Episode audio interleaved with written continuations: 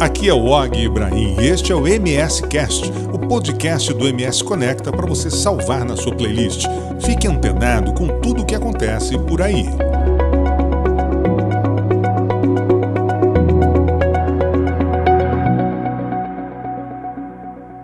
Nosso MSCast de hoje nós vamos falar sobre o setor da pecuária de Mato Grosso do Sul, um dos mais fortes que nós temos, de sustento à nossa economia. E o nosso convidado de hoje é o presidente, na verdade, o novo presidente da Acrisul, tomou posse recentemente, Guilherme Bunlai, que vai conversar com a gente aqui sobre as propostas né, e o que ele pretende fazer pelo setor nesse próximo triênio.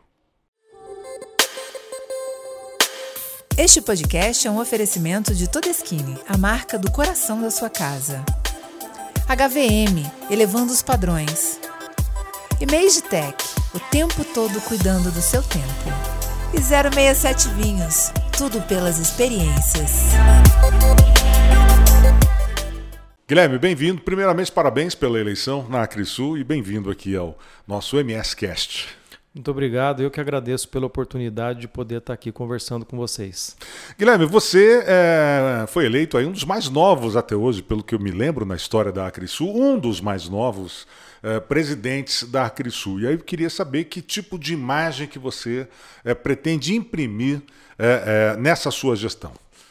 Bom, eu fiquei muito lisonjeado de ter sido lembrado pelos associados e ter meu nome colocado à disposição e a gente conseguiu montar uma chapa mesclando juventude com bastante experiência. Né? E foi feita uma eleição por aclamação, o que me deixou realmente bastante feliz. Uhum. É, dentro dessa gestão é exatamente isso que a nossa chapa compõe, que é, é o que a gente gostaria de estar imprimindo que é toda a força da juventude, são pessoas mais novas, agropecuaristas é, mais novos com bastante pessoas experientes na nossa chapa. Uhum. Então a gente acredita que essa mescla a gente pode estar tá fazendo um triênio aí com bastante trabalho, mas também com bastante responsabilidade. Como é que você pretende é, equilibrar, né, por exemplo, essas duas, digamos assim, as gerações diferentes que, né, que congrega a associação, tendo em vista que você tem é, criadores de gado mais antigos, ainda nos moldes mais antigos, você tem uma juventude, né, que são os netos e os filhos de alguns criadores é, que tem aquela visão mais atualizada, mais modernizada. É, como é que você pretende usar os dois lados é, bons né, de cada um deles para poder fazer o setor crescer aqui no nosso estado? Bom, eu acho que diante da modernidade que nós temos em termos de comunicação, ah, mesmo os mais antigos, eles estão extremamente Sim. na vanguarda da pecuária nacional.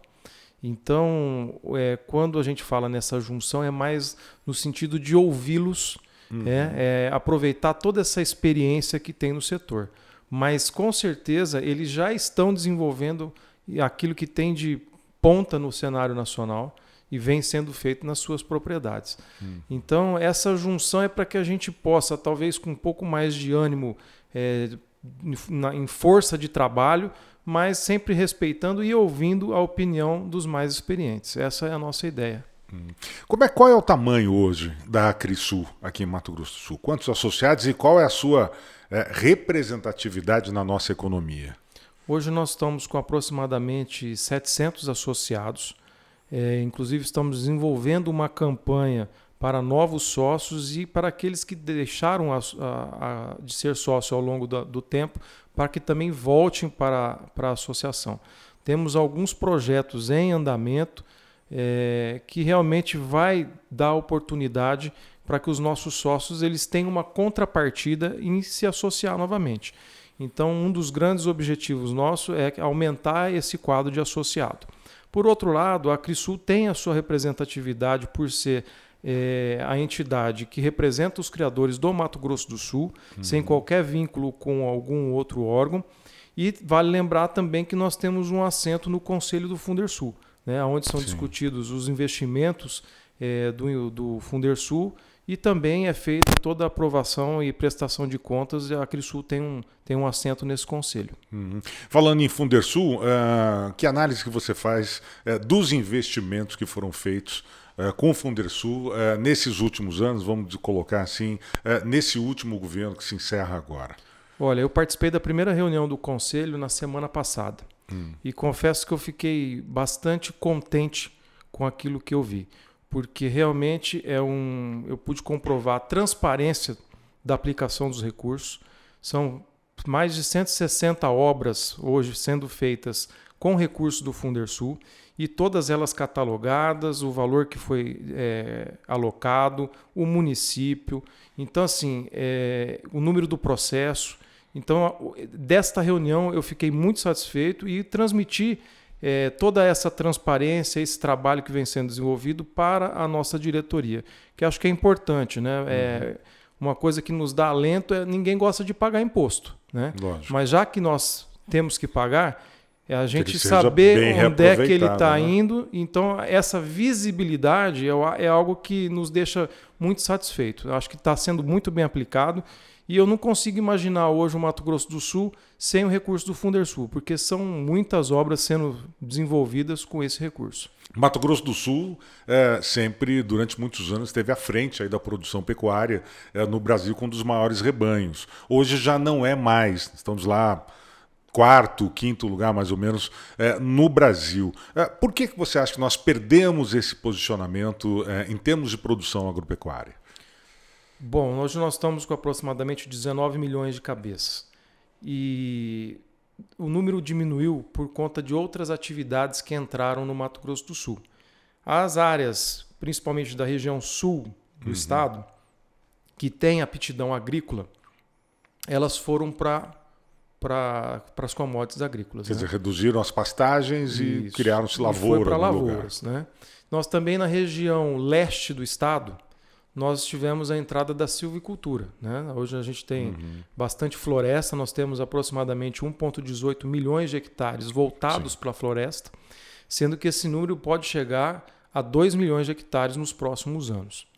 Então, com isso, houve uma diminuição no rebanho e parte também desse rebanho que estava na região leste e na região sul do estado subiu para o Pantanal, né, que uhum. só tem a aptidão é, da pecuária. Então, o que não foi acomodado no Pantanal, realmente houve uma diminuição desse rebanho. Mas, mas de uma certa forma a gente conseguiu, é, quer dizer, a nossa produtividade não reduziu na mesma proporção é, do número de cabeças. Né? O que, que você acha que é, permitiu com que a nossa produtividade ainda seja é, alta, mesmo tendo redução de rebanho? Ao mesmo tempo que reduziu-se o rebanho, a taxa de desfrute dele melhorou. Né? Então, hum. antigamente a gente tinha animais sendo abatidos com 4, 5 anos e hoje a gente tem animais sendo abatidos com 18 meses, 24 meses.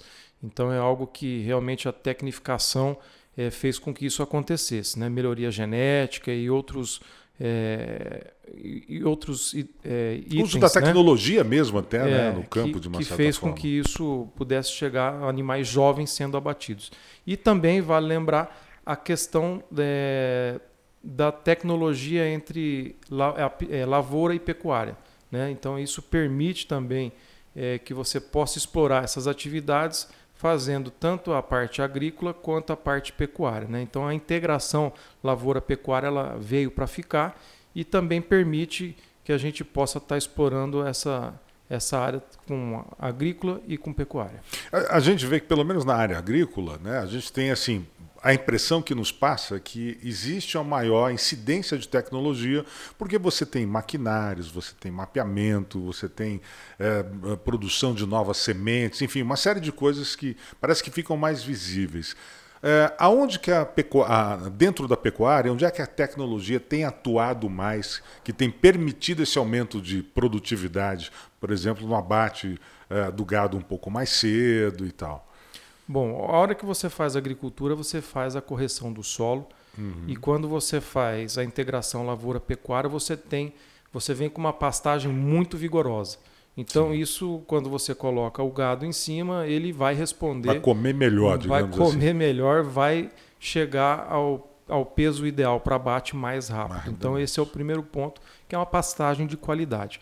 Em paralelo, a gente é, evoluiu muito nas questões genéticas. Uhum. Né? Não, Mato Grosso do Sul é um estado de ponta hoje a nível Brasil em termos de melhoramento genético. Então, são utilizados é, reprodutores é, extremamente qualificados e faz com que esses animais é, sejam abatidos cada vez mais jovens e com uma excelente qualidade de carcaça. Quer dizer, hoje você consegue produzir um sêmen, digamos assim, muito melhor do que 10 anos atrás, por exemplo. Com certeza, os animais de hoje tendem a ser melhor do que os animais de antigamente. Por quê? Porque foi feito todo esse desenvolvimento, esse aprimoramento genético em cima dessa seleção. Né?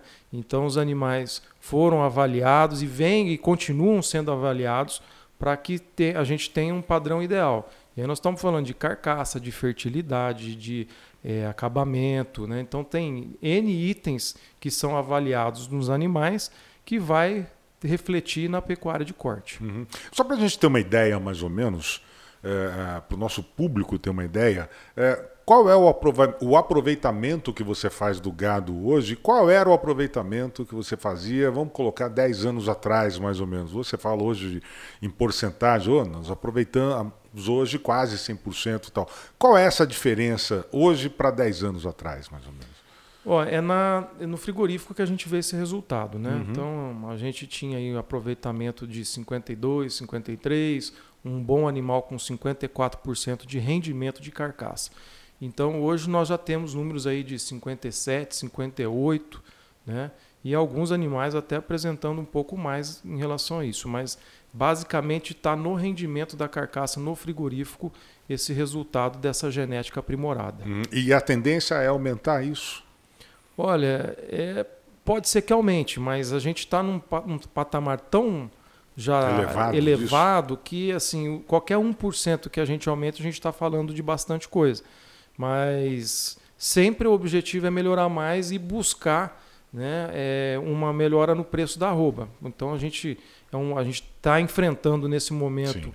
preços extremamente baixos que tem prejudicado a remuneração dos pecuaristas e a gente tem que ficar atento a isso e buscar é, itens que a gente possa estar tá ganhando, melhorando, premiando essa carcaça para que a gente possa ter uma arroba melhor. Né? Então, juntando essas premiações junto com a arroba, a gente tem uma, um valor que realmente possa estar tá remunerando toda essa tecnificação que a, gente, que a gente vem fazendo na pecuária. Agora, em termos de qualidade de gado, se nós formos compararmos assim, um ranking mundial, como é que o Brasil está posicionado entre os grandes produtores mundiais? Ele é um dos melhores hoje, com toda certeza. Uhum. É, tanto é que a gente exporta para o mundo inteiro. Sim. Então, a carne brasileira é uma carne de qualidade, é, fruto do trabalho dos pecuaristas que se engajaram e continuam engajando para que a gente possa é, continuar na vanguarda da pecuária mundial.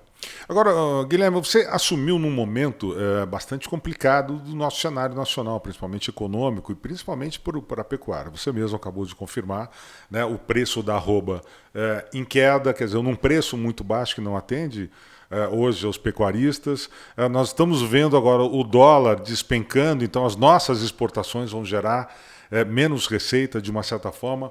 É, é, qual seria a receita para tentar melhorar esse cenário é, aqui, pelo menos aqui em Mato Grosso do Sul? Ó, o, não adianta que nós não vamos fugir da oferta e procura. Hum. Esse é o número um. Né? Então aí nós temos que buscar como é que nós vamos melhorar o valor da arroba. E aí a questão das premiações é Sim. é algo que a gente tem que estar em mente e a Crisul está atenta a isso. É, já começamos a discutir algumas é, possibilidades de premiações, é, criando algum modelo é, para os nossos associados e muito em breve espero poder estar anunciando é, essa novidade aí para os nossos associados. Em paralelo é melhorar a questão da exportação. É? Nós ficamos muito dependentes do mercado chinês e a hora que houve a retração do consumo na China, nós sofremos esse baque aqui, inclusive com os compradores chineses renegociando contratos com os grandes frigoríficos e fez com que realmente houvesse essa queda de preço. Então é uma série de fatores que vai desde o aumento da, do consumo interno, como um aumento da exportação, principalmente para o mercado chinês, e buscando a gente premiar a, as carcaças de qualidade para agregar valor na roupa. Bom, a gente sempre teve essa dependência né, do mercado chinês, que é um dos maiores consumidores do mundo de carne, nosso principalmente. E como uh, tentar fugir disso? Porque cada vez que a China ameaçar um embargo à nossa carne, os produtores aqui voltam a sofrer exatamente com a questão das exportações. E aí o que acontece? O gado fica estocado aqui, né? O preço da arroba sobe, o preço da carne de repente cai porque está sobrando carne no mercado. Como é que como equaliza isso? Principalmente para eliminar um pouco essa dependência da, é, da eu, China. Eu acho que a gente tem que buscar cada vez mais diversificar os mercados para não ficar tão dependente do mercado chinês. Mas hoje, infelizmente, é um mercado que ele é muito importante para a nossa exportação. Né? Se você pegar e se um chinês comer um quilo de carne, vai faltar carne no Sim, mundo. Né? Exatamente. Né? Não temos nem como produzir é, tudo isso para eles. Então, mas a gente precisa estar atento que esses, esses embargos eventualmente podem acontecer e vale lembrar que eles podem é, ter um viés comercial. Uhum. Então é importante que o setor fique atento nisso, porque qualquer notícia que possa ter no mercado, o chinês já utiliza-se da notícia para tentar Exato. ter um benefício no preço. Então, é um, é um mercado complexo, mas que com a diversificação e a melhoria do consumo interno, a gente pode tentar equilibrar isso. Bom, um dos grandes problemas que os produtores enfrentam aqui é a questão da, da febre aftosa. Nós estamos ainda no estado que já foi né, livre de aftosa sem vacinação, agora estamos né, com vacinação, mas livres ainda da doença. Só que nós temos um país vizinho aqui que vira e mexe tem problema, que é o Paraguai. É, como é que a gente consegue é, manter uma estabilidade nesse mercado? Né? Se a gente tem aqui o nosso vizinho que muitas vezes não cuida do seu gado, como nós cuidamos aqui? Já houve uma tentativa de conversa, Guilherme, para tentar equalizar e fazer lá a mesma coisa que é feita aqui? É, em relação às fronteiras internacionais, é importante a fiscalização.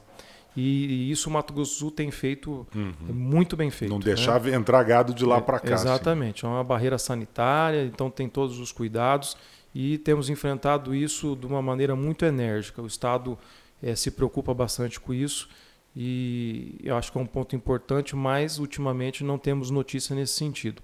E em relação à, à vacinação, Agora, no mês de novembro, é a última campanha de vacinação do Mato Grosso do Sul. Uhum. Depois nós seremos declarados livres de febre, febre aftosa sem vacinação. Sem vacinação. Então, é um marco muito importante para o Estado e que tende a melhorar também os preços é, da, da, nossa carne em relação a isso. Quer dizer, a nossa carne pode ser melhor valorizada no exterior quando isso se concretizar. Exatamente, isso tende a melhorar o nosso comércio internacional. É, Guilherme, nós estamos agora na mudança de dois governos, tanto o federal quanto o nosso aqui. O nosso, uh, né, pelo que se desenha, uh, vai seguir, de uma certa forma, uh, as mesmas diretrizes do que vieram, pelo menos, os dois últimos governos anteriores. Mas, em nível nacional, existe uma certa preocupação né, da classe eh, rural principalmente em relação à desapropriação de terras, invasão de terras, relacionamento é, com indígenas e tal. É, qual a expectativa que você tem em relação a isso? Esse é um ponto que preocupa muito o setor, porque o governo que está aí terminando é, temos índices assim extraordinários em termos de diminuição de invasão de terra, de uhum. questões indígenas é, com bastante diminuição aí de, de requerimentos né, é, de áreas indígenas. Então, foi um período que o setor ficou muito tranquilo em relação a esse tema de questão fundiária. E precisamos que isso se mantenha. É um assunto muito importante e que esperamos que tenhamos um bom ministro da Agricultura para manter uma interlocução e que realmente as questões jurídicas possam ser respeitadas. Né? O, o pecuarista, o agricultor, ele precisa de tranquilidade, precisa de paz para poder trabalhar. E é isso que a gente espera desse novo governo. E, junto com o Mato Grosso do Sul, com o governador eleito, também que possamos ficar vigilantes em relação a qualquer invasão que possa acontecer e realmente buscar mitigar esse tema que é muito importante para o produtor rural. Uhum. Em relação ao trabalho que a ministra, então ministra Tereza Cristina, daqui de Mato Grosso do Sul, fez diante é, do mapa, qual é a, a sua avaliação é, desse trabalho que foi feito nesses últimos anos? Extraordinário. E isso representa na votação que ela teve aqui no Mato Grosso do Sul. Né? Então, a ministra fez um trabalho excepcional, né? deu paz no campo e aquilo que precisava ser feito em relação à titularidade de terras também foi feito. Se eu não me engano, foram mais de 430 Sim. mil títulos Né? Então, assim, eu, eu, digo que o trabalho da ministra foi um trabalho irretocável. Uhum. Falando aqui da Acrisul do nosso estado, é... como é que você pretende atrair novos é, produtores é, para a Acrisul, para a Acrisul? E por que, que aqueles que já foram associados antes acabaram saindo é, da entidade? Bom, nós passamos aí por um período de pandemia, né? Então, um, um dos fatores é, da saída de alguns associados foi a pandemia. Outro foi a diminuição no, no circuito de palestras, de levar novas tecnologias é, para conhecimento dos associados é, e a contrapartida de ser sócio da entidade. Então é isso que nós temos buscado. Né? Eu acredito que essa questão, essa parceria que nós estamos buscando desenvolver junto a uma certificadora para que os associados possam ter uma premiação no seu animal é um item que pode ser de muito interesse para os associados. Nós estamos buscando trazer é, palestras técnicas para os nossos associados. Hoje de manhã ainda tivemos uma reunião a respeito disso. Vamos fazer um ciclo de palestra. Melhorar a interlocução com o Embrapa, com o FamaSul, com o Sindicato Rural, para que a gente possa, em conjunto, estar fazendo eventos lá no Parque de Exposições e fazer reuniões, jantares também, nos modos que já foi feito anteriormente, uhum. é utilizar mais o parque, né? de uma forma é, onde os associados possam ter uma participação maior. Esse é o nosso objetivo. E fazer uma gestão participativa. Eu tenho cobrado muito da minha diretoria para que a gente possa é, juntos fazer essa gestão, porque só o presidente não dá conta. Então, eu criei algumas comissões para que toda a minha diretoria possa estar tá trabalhando e ajudando efetivamente. Você falou agora no Parque de Exposições, né, que enfrentou alguns problemas esse ano, principalmente é, suspensão de shows, é, de eventos ali dentro do, do, do recinto do parque, é, bloqueio de receita em função de uma falta de, de um projeto, de, de planejamento para que esses shows pudessem acontecer. Isso tudo agora está resolvido, Guilherme? Bom, estamos assumimos há pouco tempo, né? Mas estamos buscando através do diálogo resolver todas essas questões. Tivemos recentemente uma decisão importante do Tribunal de Justiça, uhum. a qual permite a realização é, de eventos sonoros até meia-noite, o que é muito importante para a Crisul, porque é, nós acreditamos que através dos shows a gente consiga levar a população. E de volta né, para lá, que sempre foi um dos grandes eventos né, Exatamente. Os shows é um, é um grande atrativo. Né? Então, através dele, nós conseguimos levar a população para que ela possa ter o contato com o agronegócio, que é a nossa raiz, a nossa matriz energética, a nossa matriz econômica aqui do Estado. Né? Então, acho que foi uma decisão muito importante, mas vale ressaltar que ela é uma decisão que cabe recurso. Então, diante disso, é, é, o nosso papel buscar o diálogo com o Ministério Público para tentar encerrar esses processos que já se arrastam há algum tempo, uhum. né? buscando um meio termo entre os anseios da associação e a, os anseios do Ministério Público. Né? E juntos com esse diálogo, é tentar formatar algo que seja realmente possível para que a gente possa trabalhar com tranquilidade, ter os eventos dentro do parque de exposição e poder atender a população como um todo, não só na parte agropecuária, mas também na parte cultural. É, você tem dito em várias entrevistas, desde que você tomou posse, que quer transformar, né, quer resgatar realmente o que a Expo Grande sempre foi, né, esse símbolo de eventos que foi para a cidade, mas que quer tornar também é, este evento um dos maiores do país. Obviamente, além de, de contornar e de resolver esses problemas todos que ainda possam surgir, o que, que mais você pretende fazer em nome da Crisul para trazer essa transformação para a Expo Grande? Bom, é, reativar os leilões. Né? É, nós estamos aí com uma expectativa de fazer é, leilões é, mensais Uhum. Também já tivemos reunião nesse sentido e estamos convocando uma reunião com as leiloeiras aqui do estado para que a gente possa fazer um, um leilão mensal de peso. Né? Aliás, os, os leilões sempre foram grandes eventos né, dali do, do, do recinto da, da Sul já há muitos anos, eu me lembro sabe, 10, 15, 20 anos atrás, que era o evento da cidade, um leilão na Acrisul, né? Exatamente. Essa possibilidade de retomar isso, então? Sim. E vou dar uma notícia de primeira mão aqui que nós já marcamos o primeiro leilão oficial da Acrisul, que vai ser no dia 8 de dezembro. Então, Bacana. junto com este leilão, dia 8 de dezembro, nós vamos fazer o lançamento da Expo Grande 2023, uhum. né? e com um coquetel para receber os associados, a imprensa, e na sequência a realização desse leilão.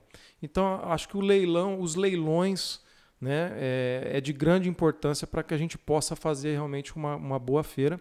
E paralelo a isso, é pedir para que os comerciantes do agronegócio participem da exposição, acreditem na exposição porque a exposição é feita por eles.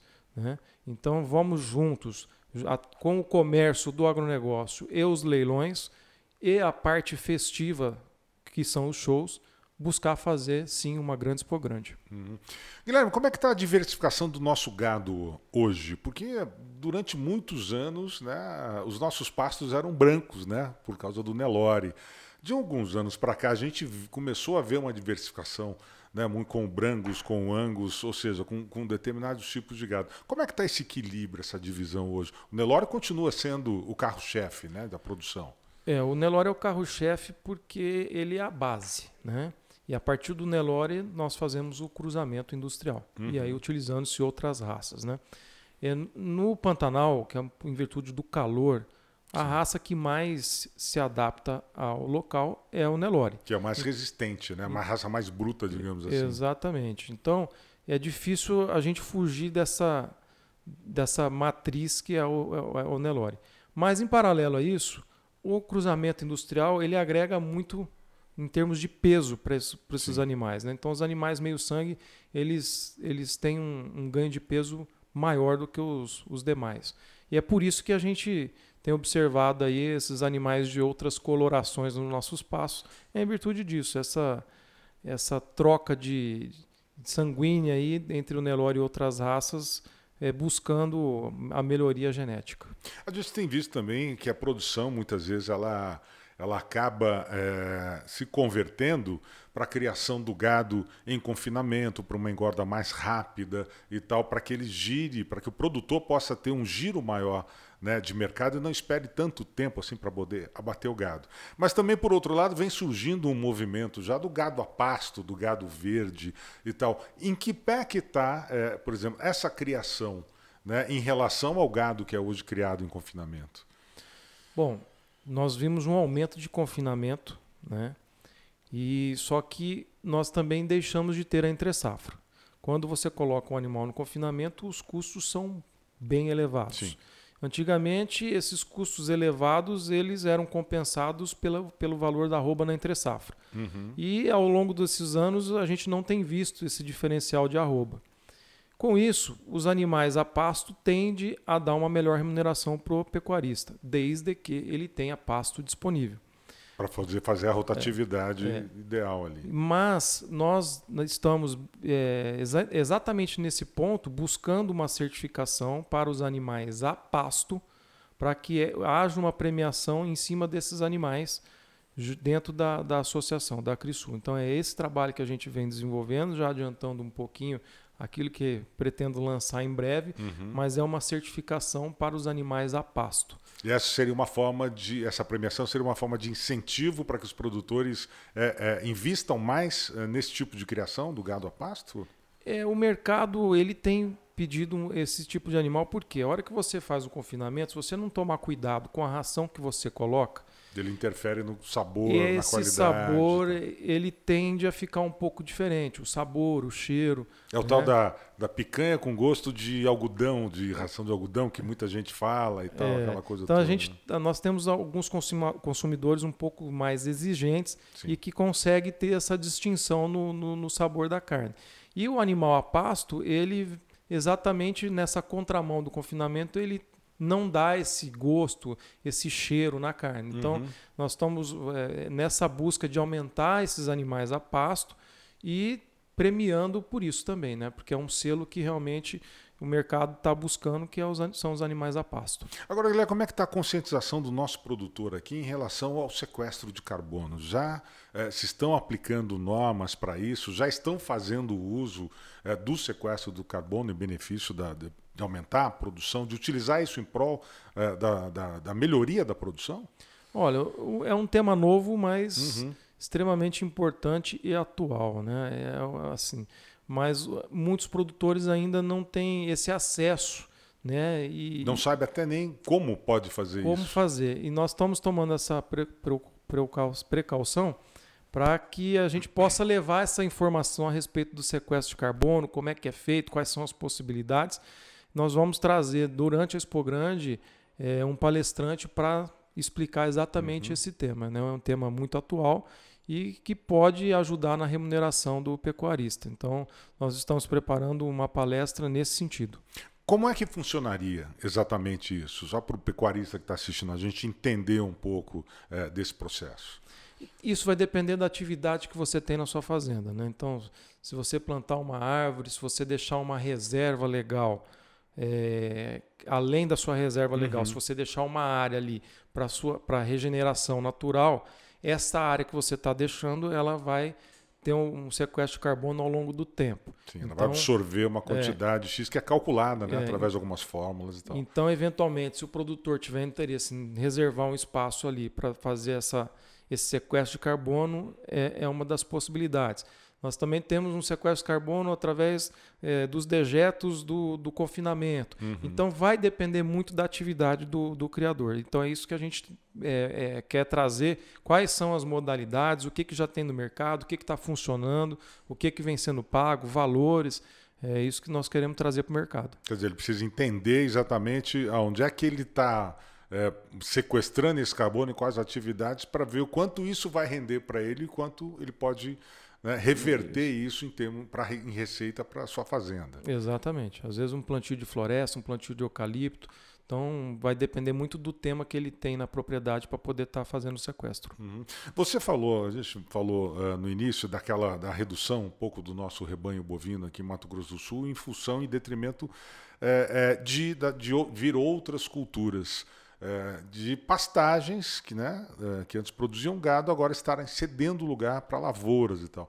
Você acha que, que, você acha que esse é um processo né, que, assim como aconteceu no Rio Grande do Sul, aconteceu em Minas Gerais, na Bahia principalmente, é, esse é um processo que é, pode vir a ser uma tendência de uma redução gradativa da área de produção é, pecuária, cedendo lugar para o alimento, para as lavouras, da soja, do milho, do feijão, entre outras, não?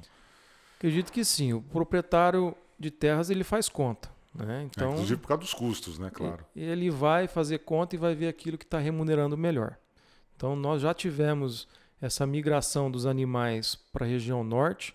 Os animais, de uma forma geral, a nível Brasil, eles, eles subiram, né? Da região sul, vieram uhum. para o centro-oeste e tende a subir um pouco mais. Né? E ao mesmo tempo que essa integração lavoura-pecuária também contribui para a manutenção dos animais nessas áreas. Talvez num, numa, num número menor, mas é um, é um dado importante que muita gente vem fazendo e isso talvez tenha mantido os animais nessas regiões produtoras de grão. Mas com toda certeza esse rebanho ele, ele foi subindo para o norte do nosso estado. Uhum. Você falou também da silvicultura que ocupou, tem ocupado boa parte das nossas terras aqui, que antes eram pastagens e tal. E existe né, o processo da, do compartilhamento. Você consegue criar gado em áreas de reflorestamento. Uhum. Você acha que isso aqui é, pode virar em Mato Grosso do Sul? Nós temos pequenas áreas fazendo isso aqui hoje, mas você acha que pode também ser uma boa alternativa para cá? Acho que é uma boa alternativa. É, a área de florestas ela entrou em áreas é, com bastante nível de é, areia no solo, né? Sim. Então entrou em áreas mais arenosas. Então o nível de produção de capins nessa, nessas áreas já eram menores. Né? Então a gente não sentiu muito efeito ainda por uhum. conta disso. Mas tem muito produtor já desenvolvendo essa integração floresta é, pecuária, vem dando certo e tende a aumentar em virtude das indústrias que estão entrando aqui no Mato Grosso do Sul. Em termos de tecnologia, o que, que nós podemos esperar para os próximos anos aí na pecuária, né, que vai muito além do desenvolvimento genético, tal, na forma de criar o gado ali no campo? Olha, é, eu acho que a questão do genótipo com o ambiente. Uhum. Né? Muito se trabalhou até então olhando apenas números, as questões de genótipos. Agora é preciso fazer essa junção. Porque o genótipo atrelado ao sistema de alimentação que você dá, se é um animal confinado ou a pasto, é, se você está num clima é, frio ou de calor. Então, essa questão ambiente interfere na sua produção. Então, é, já tem alguns trabalhos sendo desenvolvidos de é, juntar esses dados ambientais com os dados de genótipos para fazer um único sistema atrelando os dois e aí chegar num, num número ideal. Uhum. Bom, nós estamos, como eu falei anteriormente, já recebendo um novo governador a partir do ano que vem. Quais devem ser as, as cobranças, digamos assim, que a Acrisul deve fazer ao próximo governo em termos de políticas econômicas para que o setor realmente né, venha é, a crescer ainda mais aqui no Estado? Olha, eu acho que a princípio é ficar atento às questões de Fundersul, né, em relação à aplicação desses recursos, nós temos acompanhado e continuaremos, e também na questão fundiária. Eu acho que o Estado precisa ficar atento e garantir a paz para o produtor rural, porque eventuais invasões que possam acontecer, é, as demandas é, vêm de encontro com a polícia militar, responsável pela retirada de invasores.